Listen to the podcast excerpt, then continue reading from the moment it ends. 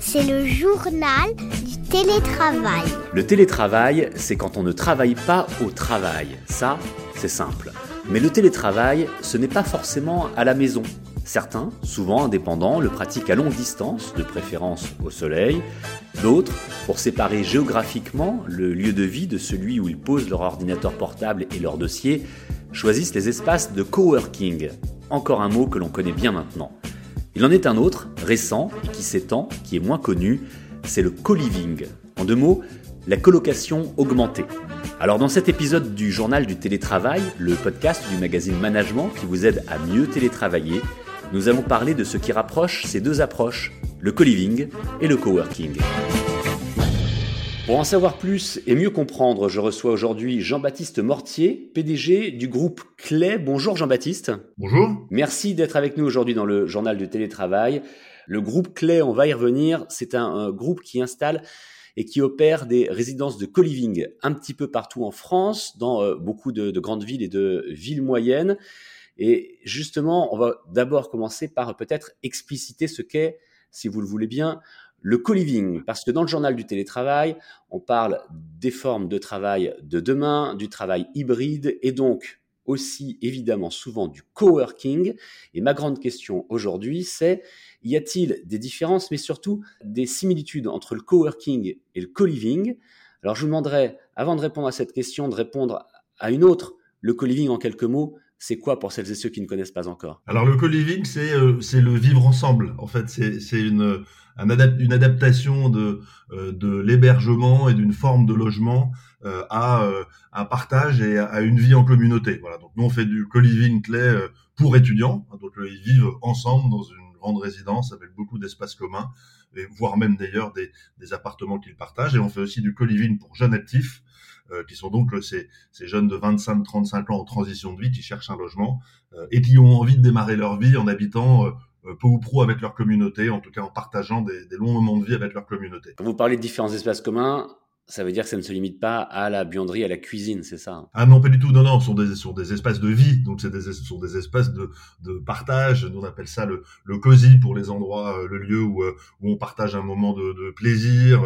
Euh, le lab, on partage aussi des moments de travail, on va y revenir. Des, espaces de sport. Non, non, ce sont des très, très grands espaces de, de vie euh, partagés. Euh, pour vivre ensemble. Rien qu'avec les espaces de sport, avec le terme lab, on retrouve quand même vraiment déjà des termes qu'on retrouve là aussi dans le coworking. Alors, Jean-Baptiste Mortier, s'il vous plaît, en deux mots, qu'est-ce qui, selon vous, sépare le co-living et le coworking? Et puis en beaucoup plus de mots, tout ce que vous voulez, qu'est-ce qui rassemble et qu'est-ce qui ressemble entre ces deux formules et ces deux appellations? Alors si ça vous va, je vais, je vais démarrer par qu'est-ce qui ressemble et qu'est-ce qui rassemble. Si vous voulez. C'est l'adaptation des, des, des d'ensembles immobiliers à de nouveaux usages. En fait, ça c'est tout ce qui rassemble en fait ou ressemble entre les deux, c'est cette vie en communauté, ce sont ces moments de partage. On travaille beaucoup plus ensemble aujourd'hui dans le cadre de projets hier. Les bureaux sont beaucoup plus ouverts. C'est à peu près pareil pour l'environnement du logement. On habite beaucoup plus ensemble aujourd'hui, notamment quand on démarre sa vie. On prend des appartements, on fait de la coloc, un peu l'histoire du co-living, la colocation. Et donc, les similitudes, c'est en fait la mise en commun euh, de, de, tous ces moments de vie, euh, que ce soit dans son logement ou que ce soit dans son environnement de travail. Et puis pour être très clair aussi, le, télétravail qui est arrivé notamment et qui s'est un peu démocratisé après le confinement a fait qu'il a fallu aussi adapter les ensembles de logements et d'hébergement, notamment les ensembles de co-living, surtout les ensembles de co-living, parce que quand on habite chez soi, que ce soit dans un studio, que ce soit euh, dans un petit appartement, dans un ensemble de co-living, euh, on a besoin de faire du télétravail. Aujourd'hui, on en fait de plus en plus, et donc il a fallu aussi que ces ensembles immobiliers s'adaptent. Voilà, quelles sont un peu les grandes tendances.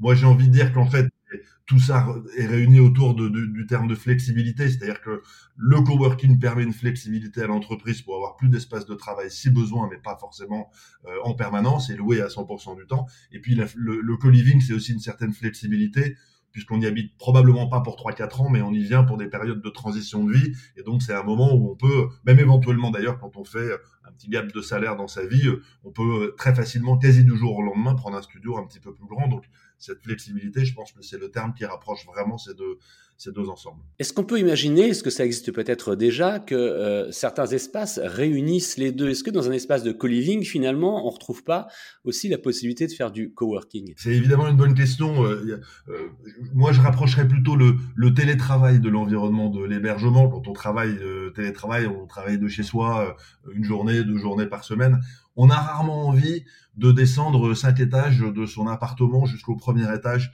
pour faire du coworking ou pour aller travailler dans le même immeuble que l'immeuble dans lequel on vit, sinon on sort pas. Et d'ailleurs, on voit dans un certain nombre d'ensembles de co-living que finalement les espaces de coworking qui sont attachés à cet ensemble immobilier de co-living sont plutôt utilisés par des gens de l'extérieur qui viennent louer des espaces de coworking euh, dans cet ensemble-là, plutôt que par des gens de l'immeuble qui habitent dans l'immeuble et qui descendraient au premier ou deuxième étage faire du coworking.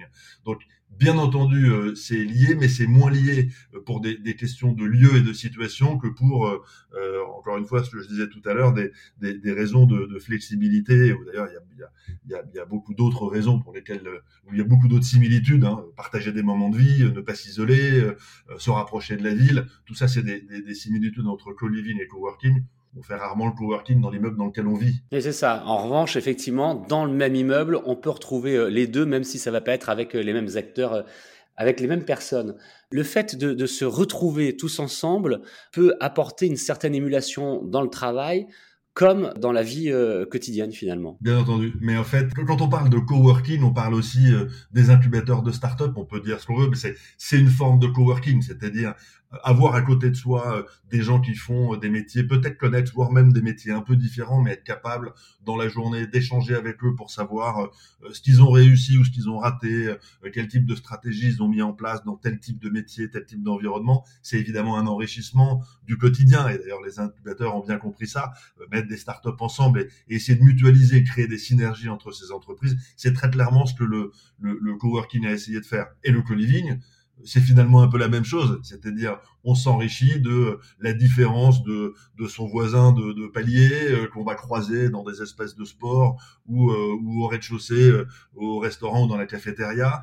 et donc en fait c'est cette émulation, ce, ce, ce lien, ce, ce, partage, ce moment de communauté de vie qui est une richesse dans les deux cas. Jean-Baptiste Mortier, je rappelle que vous êtes le PDG du groupe Clé, un groupe qui crée, qui opère des résidences de co-living, donc un petit peu partout en France. Vous êtes avec nous aujourd'hui dans le journal du télétravail pour nous parler de ces euh, similitudes, de ce qui peut rassembler, euh, ressembler, voire parfois séparer le co-living que vous connaissez bien et le coworking que nous commençons euh, tous à bien connaître. Et puis, je voulais vous demander, dans le journal du télétravail, nous parlons de plus en plus finalement du travail de demain, donc le coworking ou le travail hybride. Il est clair que c'est potentiellement le travail de demain. Le co-living, c'est l'offre aussi de, d'habitation de demain, selon vous? Ça a été un peu jusqu'à aujourd'hui tarte à la crème. Si vous voulez, aujourd'hui, vous avez 60 opérateurs de coliving, certains qui louent des appartements à des particuliers qui les sous-louent en colocation à des gens, on appelle ça coliving. Ils ont jamais vu, c'est des plateformes qui n'ont pas vu de clients. Mais malgré tout, heureusement qu'ils sont là, parce qu'il y a un tel déficit d'offres de logement qu'ils arrivent, eux, à aller chercher euh, auprès de particuliers des appartements pour ensuite essayer de les, les sous-louer à des jeunes qui, eux, ne peuvent pas se loger. Donc, ils font leur travail. Mais il y en a beaucoup. Et sur ces 60 opérateurs, il doit y avoir en France 7 ou 8 000 ligues co-living. Alors, on en attend 23 euh, ou 24 000 dans les prochaines années. Mais enfin, vous voyez bien que c'est pas à l'échelle de la problématique du logement en France où on dit que chaque début d'année, il manque 200 000 logements dans le pays. Donc, ça va être une des réponses, en tout cas pour cette catégorie des jeunes. Euh, elle va pas suffire, mais elle a le mérite d'être là. Euh, voilà, on espère que ça va se développer, mais ça, ça, ça reste encore aujourd'hui euh, très marginal.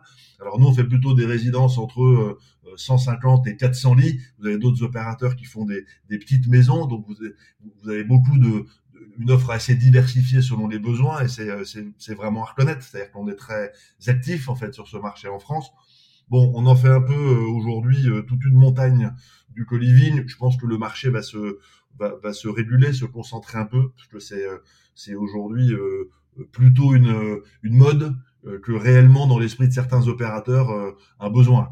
En ce qui concerne le coworking et le travail hybride, est-ce que justement c'est une mode? Est-ce qu'elle est en train de se réguler? Parce qu'on le verra dans de prochains épisodes, on, l'utilise beaucoup, mais un petit peu moins en France qu'ailleurs, à l'étranger, ou est-ce qu'au contraire, ça va continuer à se développer?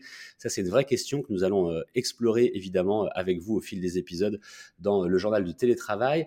Euh, Jean-Baptiste Mortier, dans votre entreprise, Combien de personnes travaillent? Est-ce qu'elles sont toutes sur site? Est-ce qu'elles sont en travail hybride, en télétravail? Comment ça marche chez vous? C'est la flexibilité la plus extrême. Voilà. C'est-à-dire que euh, euh, on peut faire du télétravail. C'est évidemment la discrétion du manager selon euh, les besoins de, la direction, du service dans lequel est le collaborateur qui souhaite faire du télétravail. C'est-à-dire que c'est pas inscrit dans le marbre. C'est-à-dire on dit pas il y a deux jours de télétravail par semaine obligatoire ou inscrit dans le contrat de travail. Je pense que ça n'a pas de sens en fait.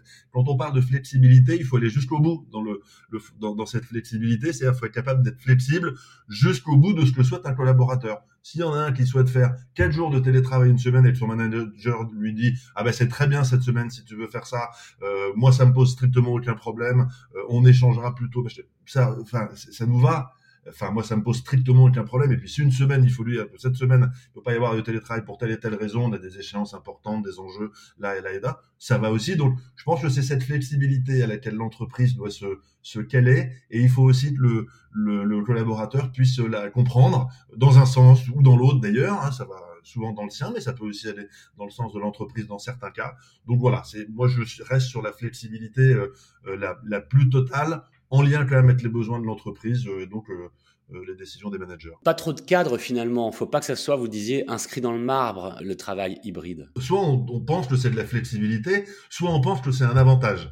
Moi, je pense pas que ce soit euh, un avantage qu'on travaille de chez soi ou qu'on travaille dans son entreprise. Il y a des avantages dans les deux. Quand on est chez soi, on est peut-être un petit peu plus au calme, dans un cadre euh, qui convient mieux à certains. Quand on est au sein de son entreprise, on est peut-être aussi content d'avoir ses collaborateurs à côté, de pouvoir prendre un café avec d'autres et de discuter. Donc les deux ont leur, les, deux ont leur, ont leur atout. Mais quand on parle de télétravail, on parle de flexibilité du temps de travail. Cette flexibilité, il faut qu'elle, il faut qu'elle joue à plein. On va pas dire euh, télétravail mardi, mercredi pour tout le monde. Ça marche pas. Et en plus, ça sert, sert pas. Il peut y avoir des obligations ces jours-là. Donc, je pense qu'il faut rester dans cette ouverture d'esprit complète et se dire que le télétravail, c'est de la flexibilité du temps de travail. Donc, il faut être capable, cette flexibilité, de l'adapter d'une semaine sur l'autre, d'un mois sur l'autre, d'une année sur l'autre, et donc ne pas euh, en faire quelque chose de rigide. Ce serait, ce serait l'inverse. L'ouverture d'esprit indissociable et indispensable pour euh, le télétravail réussi. On va rester là-dessus. C'est une très bonne formule. Merci beaucoup, Jean-Baptiste Mortier, d'avoir répondu à nos questions. Je rappelle que vous êtes PDG du groupe Clé, les résidences Clé. Il y en a un petit peu partout en France maintenant. C'est du co-living. Il y en a à Paris, à Montpellier, à Rennes, Toulouse, Rouen, Reims, Marseille, Caen, Brest. Vous voyez, l'offre est euh, assez euh, diversifié. Et puis, euh, j'imagine que vous avez aussi euh, des projets pour développer de nouvelles résidences un petit peu partout. On peut vous suivre sur Internet, sur clé.fr. Merci beaucoup d'avoir répondu aux questions du journal du télétravail. Merci beaucoup, c'était un plaisir. Le journal du télétravail, vous le retrouvez évidemment sur toutes les plateformes de podcast et principalement sur capital.fr. Il y a également des prolongements à suivre et à lire dans votre magazine Management que vous retrouvez, lui, en kiosque. On se retrouve bientôt pour un nouvel épisode journal du télétravail. C'est le journal du télétravail.